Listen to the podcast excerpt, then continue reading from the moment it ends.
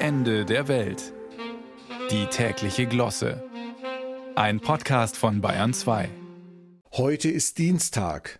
Er ist ein guter Tag. Heute ist vieles normal. Am Dienstag haben wir uns an die Woche gewöhnt.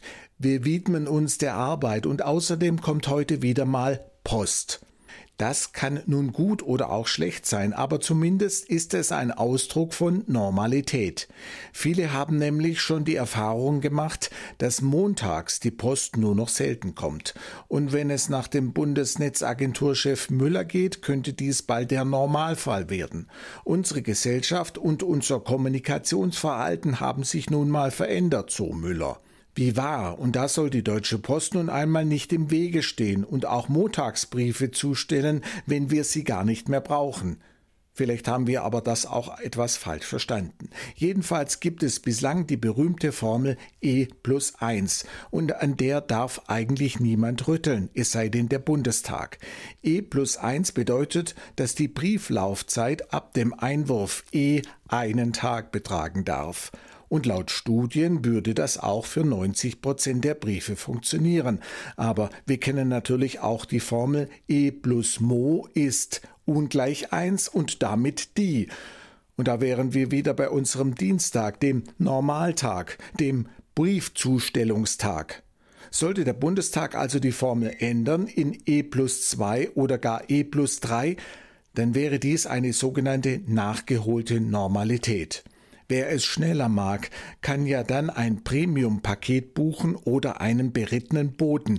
Diese Boten zu Pferde haben eine lange Tradition. Historisch gesehen kommen sie so häufig vor wie die Läufer und auch die haben sich mächtig ins Bewusstsein eingegraben. Denken wir nur an den ersten Marathonläufer, der nach Übermittlung der Nachricht tot zusammenbrach, wie man munkelt.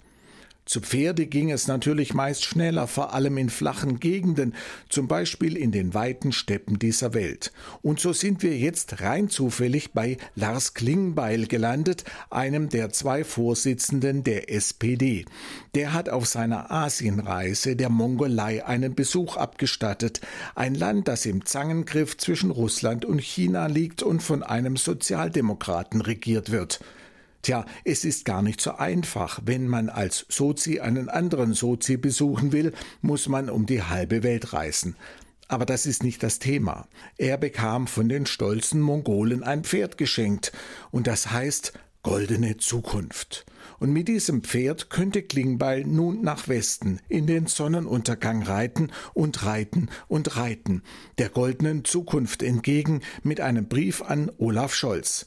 Lieber Olaf, rede mehr mit dem Volk oder so. Das wäre dann ein Brief, der am Montag ankommt, an welchem auch immer.